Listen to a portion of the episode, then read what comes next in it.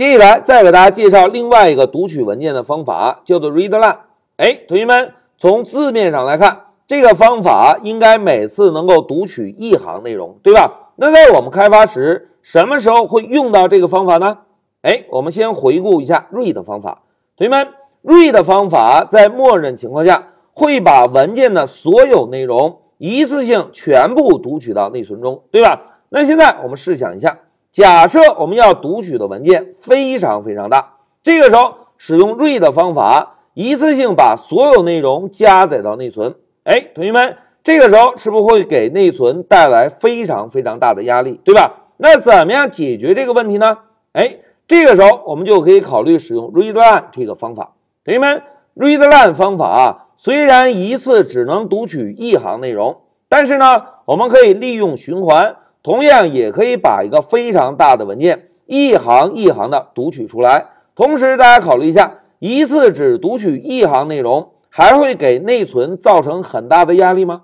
哎，就应该不会了，对吧？这个啊，就是 read line 方法的应用场景。那接下来我们看一下这个方法的细节。同学们，当我们使用 open 这个函数打开一个文件后，这个文件的指针是不是默认在文件的开始位置，对吧？这个时候，我们调用 read line 方法，会把文件的第一行内容读取出来。同时呢，方法执行之后，文件的指针啊会移动到下一行。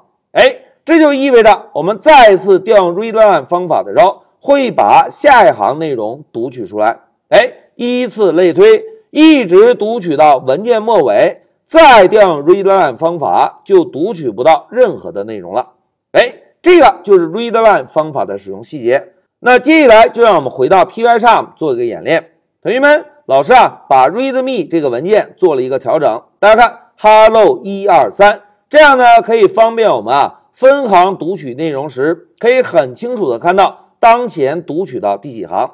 那在这一小节，我们就使用 read line 方法，从 readme 文件中一行一行的读取内容，读取一行，输出一行。读取一行，输出一行，把所有内容啊，最终都输出在控制台。好，目的明确之后，老师啊就把光标切换到我们演练代码。老师啊，先使用 file 这个变量来接收一下 open 函数返回的结果，并且传入一个文件名。哎，同学们，文件打开了，接下来应该干什么呀？哎，接下来我们应该啊，先把文件做一个关闭，对吧？当打开和关闭，准备完成，我们呢就可以在中间让文件这个对象来调用一下 read line 方法。哎，同学们，read line 方法一次读取一行内容，并且是有返回结果的哦。那现在老师啊就在前面定一个 test 变量，接收一下 read line 的返回结果。同时呢，我们再使用 print 函数把 test 变量做个输出。哎。读取一行内容的代码写完，我们先来运行一下，走。哎，同学们看，hello 一已经输出在控制台，对吧？哎，这个是读取一行内容。那现在老师问大家，同学们，如果想把所有内容读取出来，应该怎么做呀？哎，我们可以使用一个循环，对吧？那现在老师问大家，同学们，我们能够知道这个文件到底有多少行吗？哎，并不知道。我们在打开文件的时候啊。并不知道这个文件到底有多少行，那么这个时候我们可以怎么做呢？哎，同学们不要走神儿，要使用循环，我们就使用 while 来指定，对吧？既然我们不知道循环条件，我们呢就可以把循环啊设置成一个无限循环，哎，让它一直的读取。现在老师啊把这两行代码增加一个缩进，哎，同学们现在再来看第一行代码，我们是让文件这个对象。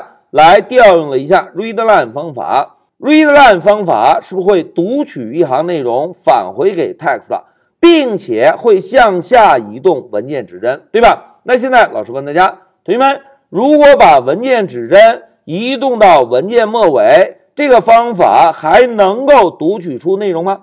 哎，就不能了，对吧？现在关键时刻到了，同学们。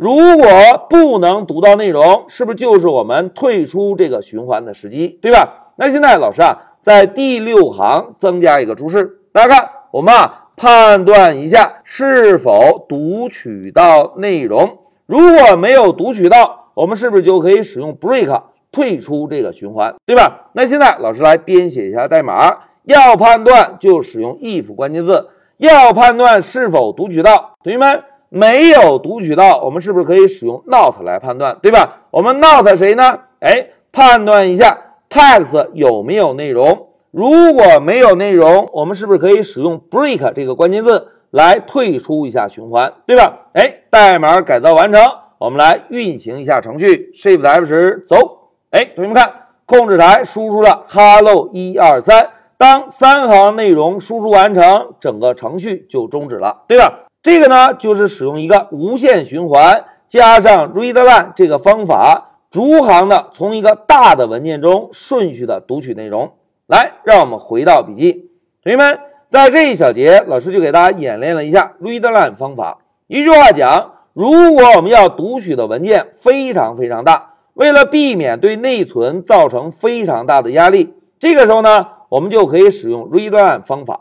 Readline 方法啊，一次只会读取一行内容，并且方法执行完成之后，会把文件的指针移动到下一行。因此，在我们刚刚编写的代码中，每一次读取完成内容，就要针对内容做一下判断，判断这一次有没有读到内容。如果有，就继续循环。如果没有，就使用 break 退出循环。好，讲到这里，老师就暂停一下视频。